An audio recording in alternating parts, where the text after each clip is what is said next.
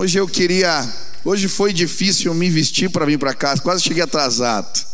Eu tenho uma balança lá em casa e essa pandemia judiou um pouco de mim. Esses dias eu subi na balança e falei, ela está quebrada, está com defeito. Mas hoje, quando eu fui vestir umas camisas que fazia tempo que eu não vestia, eu vi que não era balança, não. A pandemia judiou. E eu creio que tem coisas na nossa vida que a gente precisa se livrar. E hoje eu quero falar um pouco sobre algumas coisas que precisamos deixar para trás para que Deus opere em nós com liberdade. Quantos querem ser usados por Deus aqui? Eu creio Deus vai usar sua vida. E eu queria continuar uma mensagem, comecei há duas semanas no sábado, e hoje eu queria terminar essa mensagem que se encontra no livro de Isaías, faz parte de uma série chamada Avivamento pessoal. E eu tenho pregado sobre encontros que homens e mulheres de Deus tiveram com o Senhor e que geraram despertamento em suas vidas. Hoje eu queria estudar Isaías 6 com vocês, versículo 1 a 8. Diz assim a palavra do Senhor: No ano em que morreu o rei Uzias, eu vi também ao Senhor assentado sobre um alto e sublime trono, e a cauda do seu manto enchia o templo. Serafins estavam por cima dele, cada um tinha seis asas, com duas cobriam os seus rostos, e com duas cobriam os seus pés, e com duas voavam. E clamavam uns aos outros, dizendo: Santo, Santo, Santo é o Senhor dos exércitos toda a terra está cheia da sua glória. E os umbrais das portas se moveram à voz do que clamava, e a casa se encheu de fumaça. Então disse eu: Ai de mim, pois estou perdido, porque sou um homem de lábios impuros e habito no meio de um povo de impuros lábios, e os meus olhos viram o Rei, o Senhor dos exércitos. Porém, um dos serafins voou para mim, trazendo na sua mão uma brasa viva que tirara do altar com uma tenaz, e com a brasa tocou a minha boca e disse: Eis que isso tocou os teus lábios, e a tua iniquidade foi tirada, e expiado o teu pecado. Depois disso ouvi a voz do Senhor que dizia: Quem enviarei? Quem há de ir por nós? Então disse eu: Eis-me aqui, envia-me a mim. Nós vamos estudar a palavra de Deus só compartilhando com os irmãos. O meu pai não está aqui hoje porque ele fez uma cirurgia na boca, então me pediu para ministrar. Mas o título da mensagem de hoje é Lugar de Quebrantamento. Lugar do quebrantamento. E nessa, nesse texto que acabamos de ler, a Bíblia vai nos mostrar como o quebrantamento e a humildade podem nos levar a um avivamento, a um despertamento espiritual. E o que me chamou a atenção aqui foi o versículo 5, quando ele vai dizer: Então disse eu, ai de mim, porque estou perdido, sou um homem de lábios impuros e habito no meio de um povo de impuros lábios. Quando Isaías tem um encontro com Deus, ele vai dizer: ai de mim. E é interessante essa expressão, porque a primeira parte do livro de Isaías é conhecido como o livro dos ais. Era uma figura de linguagem, uma expressão retórica do profeta. Quando ele anunciava a mensagem, muitas vezes ele dizia: Ai da nação pecadora de Israel, ai dos ímpios, ai dos que são sábios aos seus próprios olhos, ai dos que acordam cedo para beber, Ai dos que puxam a iniquidade com cordas de vaidade.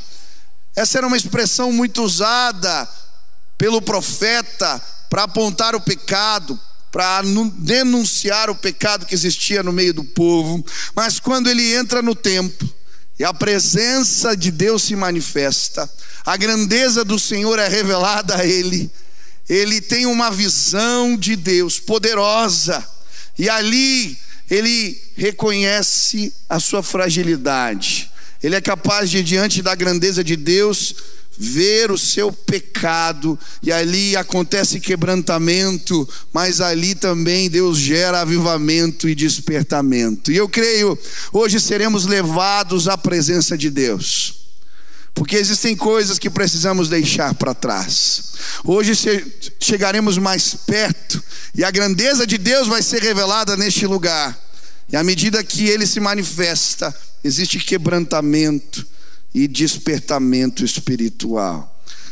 Esse texto nos apresenta uma visão, e nessa visão de Isaías são várias as imagens. Eu já falei sobre quatro, eu vou explicá-las rapidamente aqui. A primeira imagem é a doença do rei. Ele diz: No ano em que morreu o rei Uzias. Que rei é esse? O rei Uzias era um dos cinco maiores, foi um dos cinco maiores reis da casa de Israel. Durante o seu reinado, a terra de Israel ah, estendeu seus limites, acumulou riquezas, ele trouxe paz à casa de Deus, governou mais de 50 anos, e um dia esse homem, vendo tudo que conquistou, foi tomado por orgulho. E ele então entra no templo, na casa do Senhor, e ele resolve fazer aquilo que era somente para os profetas fazerem, somente para os sacerdotes. Ele pega um incenso e vai queimar no altar. E ainda que 80 sacerdotes tentem impedir de fazer isso, ele mesmo assim o faz, mas naquele instante surge uma lepra na sua testa. E ele sai envergonhado. Ele termina os seus dias e no seu sepulcro estava escrito: Cuidado, aqui estão os ossos de Uzias. E é interessante porque Isaías vai usar essa imagem para falar: olha, o orgulho do rei se tornou orgulho do povo. E quando ele chega na presença de Deus, ele entende que o seu orgulho está sendo revelado. E a primeira coisa que precisamos deixar no altar e pedir para Deus nos mostrar, se queremos viver um despertamento espiritual, é: Senhor, revela o nosso orgulho revela a nossa vaidade, revela aquilo que o Senhor quer tirar. A segunda imagem é o trono de Deus, e ele vai dizer: Eu vi o Senhor assentado sobre o trono.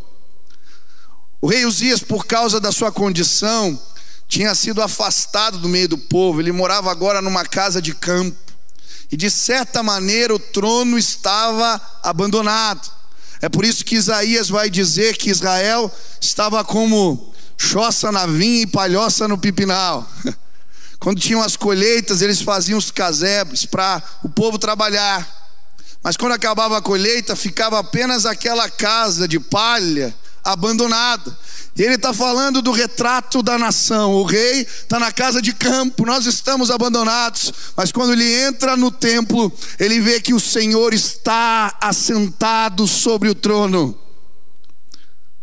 Nesse momento que estamos passando, podemos pensar que Deus nos abandonou, nos deixou.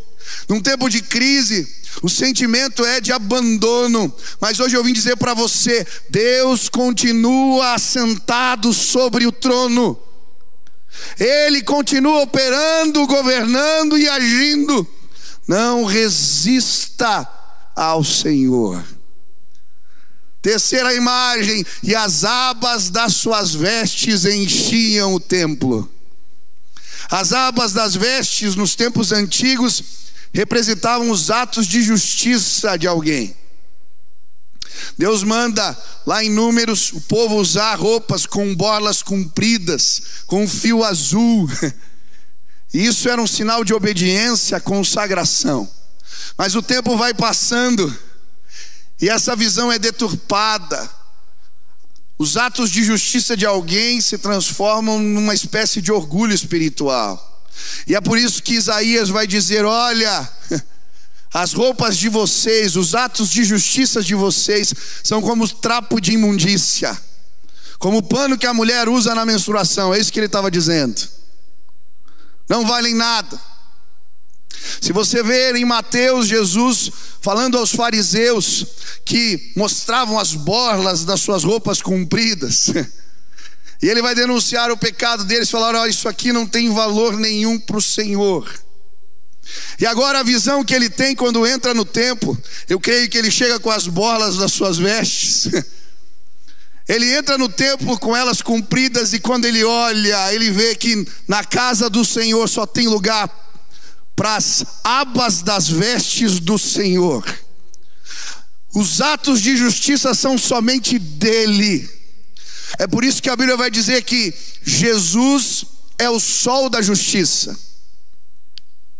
A estrela da manhã. Quem já viu o sol nascer aqui? Eu vejo quase todo dia, eu começo a orar é, de noite e termina de dia.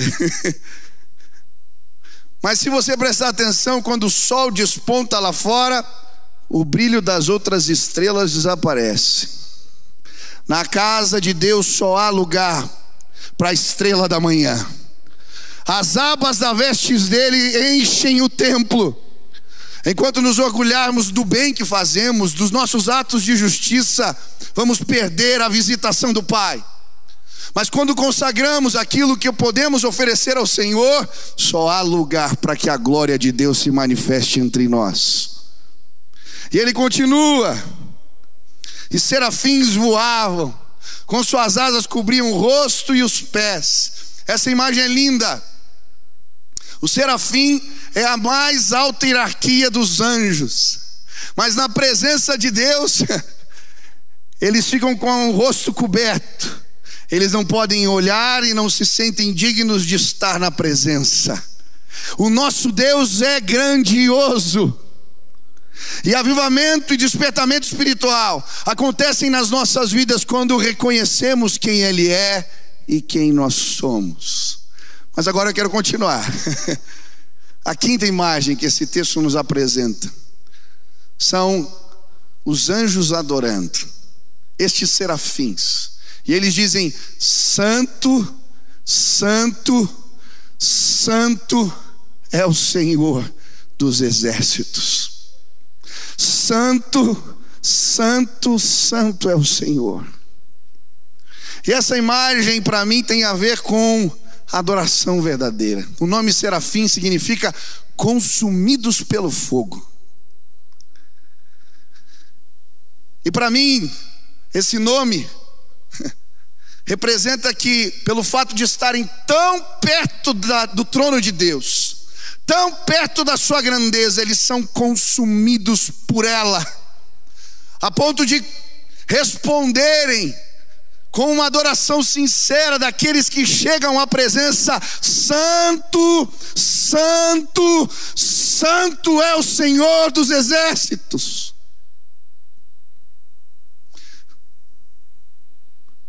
Eu creio que avivamento chega nas nossas vidas quando nos aproximamos de Deus e uma adoração verdadeira surge no nosso meio. Eu lembro quando eu senti a presença de Deus a primeira vez. Eu vinha nos cultos antigamente.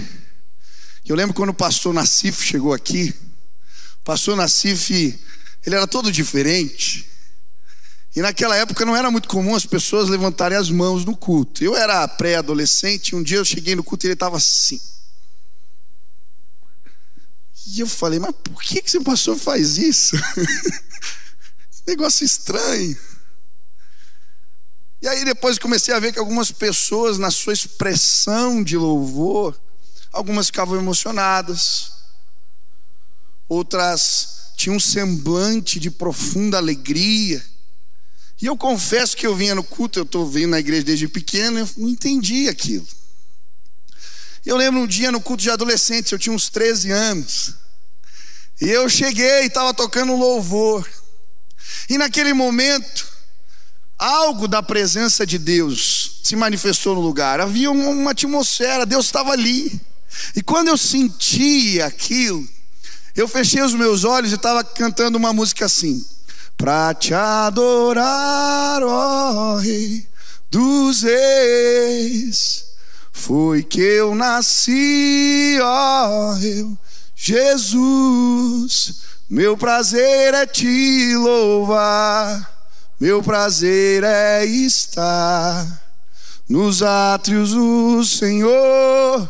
Meu prazer é viver na casa de Deus, onde flui o amor. Acho que eu troquei umas letras aqui, mas tudo bem. Mas eu fechei os olhos e comecei a cantar aquilo, eu lembro, eu tinha 13 anos, e o meu semblante foi transformado. eu me senti ali tocado, eu fiquei emocionado, porque eu entendi, à medida que nos aproximamos da grandeza de Deus, um louvor genuíno flui do nosso coração.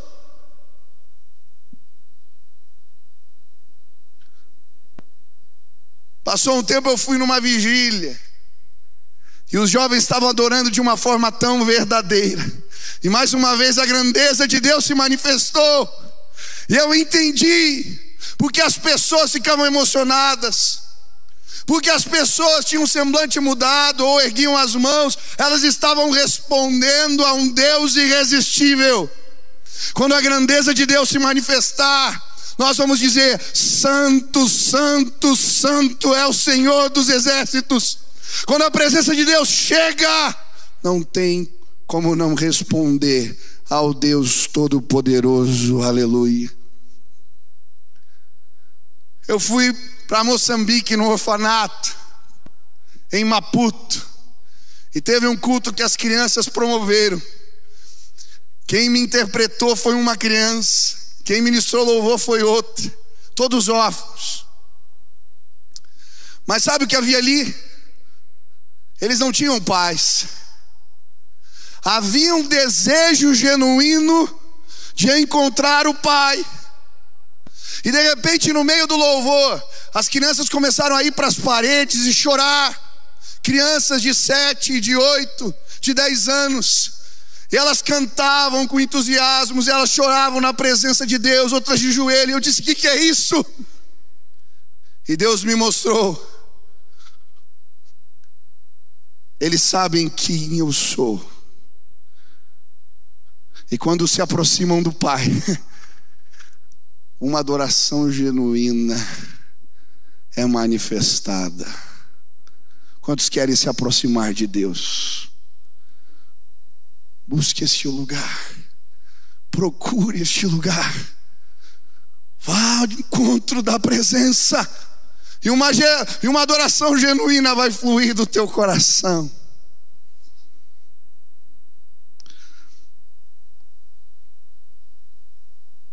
Eu nunca esqueço o dia que eu fui procurar a Deus sozinho. Saí daqui de Curitiba, fui para Camboriú, porque estava tendo um congresso lá. Só avisei em casa, estou indo embora. Eu falei, Deus, eu preciso te encontrar.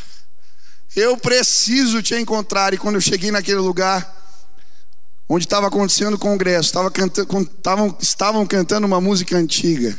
Segura na mão de Deus segura na mão de Deus, pois ela, ela te sustentará. Não tema, segue adiante e não olhe para trás. Segura na mão de Deus e vai. Segura na mão de Deus, segura na mão de Deus, pois ela, ela te sustentará. Não temas, irmão, não temas, segue adiante e não olhes para trás. Segura na mão de Deus e vai. Eu só podia chorar. Talvez você veio aqui procurando algo. Talvez você veio aqui procurando respostas. Deus está neste lugar. Ele é suficiente. Segura na mão de Deus. Mas quando ele está vendo isso, a adoração dos anjos, a Bíblia diz que os umbrais das portas começam a tremer, e o lugar se enche de fumaça. Terremoto e fumaça. outra imagem. Mas o que isso representa? A presença de Deus faz a terra tremer.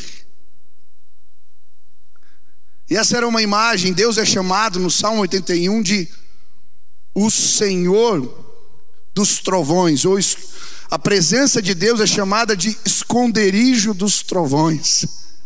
Por quê? Quando o povo de Israel chega no Sinai e Deus começa a falar, enquanto ele começa a declarar palavras, a sua voz faz a montanha tremer. E o povo fica com temor, porque Deus é um Deus terrível e poderoso. Quando a Bíblia nos apresenta Deus, em alguns profetas menores, ela vai falar de um Deus que anda sobre as montanhas e faz elas derreterem. A sua voz é como voz de muitas águas, como som de muitas águas. Ele é um Deus terrível. Quando Isaías chega no templo, ele vê as coisas tremendo. E sabe, eu gosto muito do Salmo 91. Aquele que habita no esconderijo do Altíssimo, a sombra do Onipotente descansará. Muitos comentaristas dizem que quem fez esse salmo foi Moisés. E ele está se referindo ao encontro que ele teve com Deus na montanha. Quando ele se esconde entre as rochas e a sombra de Deus o alcança. Só que o que me chama a atenção é porque eu nunca tinha parado para pensar que Moisés, na verdade, estava buscando ao Deus, mas ao mesmo tempo se escondendo dele. Porque quando a glória de Deus passa, o rastro da glória, ele só pode olhar a sombra. Por isso se esconde nas rochas, porque se ele tivesse, chegasse mais perto, se ele olhasse, ele seria consumido. Ele se esconde. Eu me preocupo hoje porque Deus é nosso amigo, Deus é nosso Pai, Deus é Deus pessoal, mas estamos perdendo o temor de Deus. Entrar na presença do Altíssimo é algo delicado. A palavra de Deus diz: guarda os teus pés quando entrares na casa do Senhor. E uma igreja que não entende que Deus é o Pai de amor, gracioso, que quer ser encontrado, mas também é o Deus terrível que faz as montanhas derreterem e que precisamos se esconder diante da Sua glória, perde o respeito, perde o temor. A Bíblia fala no livro de Atos que um avivamento acontece no meio da igreja. Quando há grande temor no meio do povo. A Bíblia diz que Ananias e Safira, quando tentam mentir para Deus, morrem na presença de Pedro. E aquilo gera temor, respeito. Eu creio que quando entrarmos na presença de Deus, dizendo: ai de mim, ai de mim, ai de mim, porque sou um homem de lábios impuros e eu vi a glória de Deus. Se Deus encontrar corações assim, aí a fumaça vai vir. E o que significa fumaça, pastor? Quando o templo é consagrado. Salomão termina a obra. Você lê o texto, o que acontece? O templo se enche de fumaça. E o que, a fumaça representava? A glória manifesta de Deus no meio do povo. A nuvem que descia na tenda, Shekinah, nuvem sobre, nuvem de glória, presença manifesta. Uma igreja que tem temor do Senhor, que vê o chão tremer quando ele chega, que o respeita dessa maneira, está pronta para ver a nuvem descer e a glória se manifestando.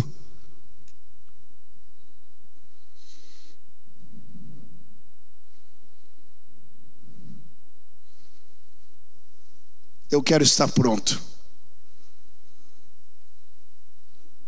Eu quero estar pronto para entrar no meio da fumaça.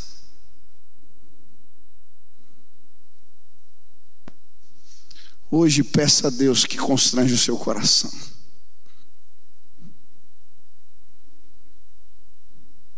Perdemos o respeito. Dízimos. O que é de Deus é de Deus, mas perdemos o respeito. Pecados que nem nos fazem mais chorar. Perdemos o respeito.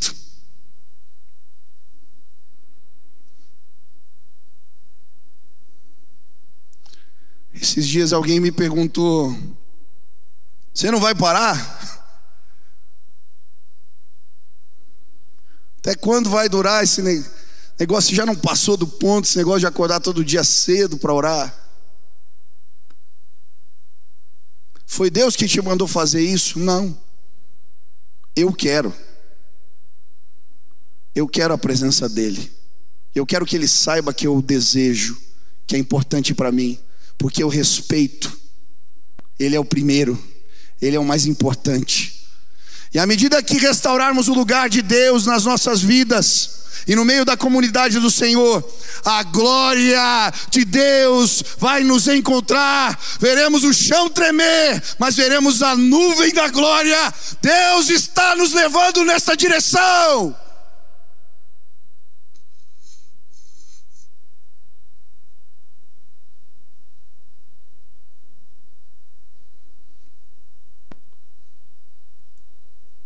Um anjo vem.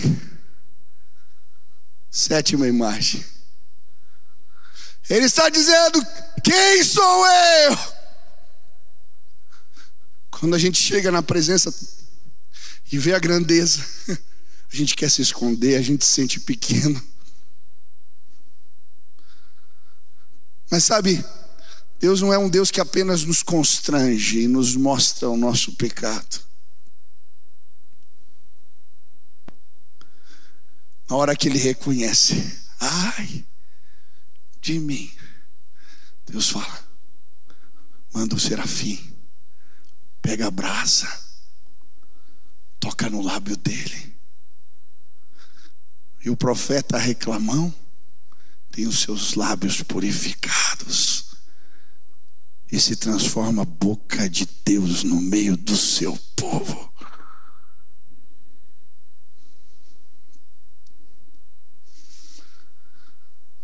Quando entramos na presença de Deus, o nosso pecado é revelado. Quando pedimos para Ele examinar, Ele apresenta. Assim como Josué, o sumo sacerdote, no livro de Zacarias, quando ele é acusado, Deus lhe dá as vestes novas. E sabe, quando entramos na presença de Deus, pedindo para Ele mostrar, para Ele revelar os nossos pecados, Ele nos revela. Mas eu dou graças a Deus porque Ele não apenas revela, Ele nos cura.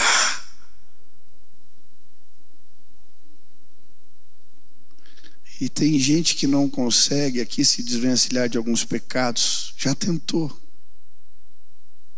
Porque você não está fazendo isso na presença do Altíssimo. Sabe, alguns pecados eu só fui liberto na presença. Eu lembro do dia que ele tocou os meus lábios, que brasas vivas me alcançaram. Eu lembro destes dias. Deus revela. Esses dias eu estava orando, Senhor, me revela. Estava caminhando no parque pedindo, Deus revela se há em mim algum caminho mal. Eu estava andando. E sabe, tem coisas que a gente faz e nem percebe. Tem pecados que a gente comete e a gente nem se dá conta. Eu estava andando no parque e Deus falou para mim: Você vai perder a confiança do teu filho. Eu falei: Meu Deus, por quê? E aí Deus falou para mim: Você está usando mentiras para educar seu filho. Eu falei: Deus, tinha acontecido algo muito simples. Naquela manhã antes de eu andar no parque, meu filhinho estava lá e minha filha é uma gritaria. Um tem dois, outro tem quatro. Uma gritaria. E aí eu não parava, o Axil chamou atenção, falou uma vez, outra, de repente eu cheguei na sala e falei assim: Criança, bem menina, é o seguinte, você sabe o que acontece com quem grita demais? Eles olharam para mim e falaram: Não, a voz some. Eles ficaram me olhando, eu falei: Tinha uma menininha que ficava gritando, gritando, gritando, gritando, e uma hora ela foi chamar o pai, e daí quando ela foi chamar o pai, ela falou assim, e não saiu nada. E eles arregalaram o olho. A Silvia falando aquilo, se empolgou, trouxe um vídeo de um cara tentando falar, e ele falava, e não saía a voz. De repente a Nininha começou a falar, tentar falar e, e o Benny começou, pai, ela está perdendo a voz. E agora? E começou a chorar. Eu falei: calma, tá tudo certo. É só parar de gritar que a voz volta. Silêncio na casa. Eu entrei na cozinha, fiz assim para Sil. Yes. Uma bobeira. Quando eu estava andando, Deus falou: Cuidado.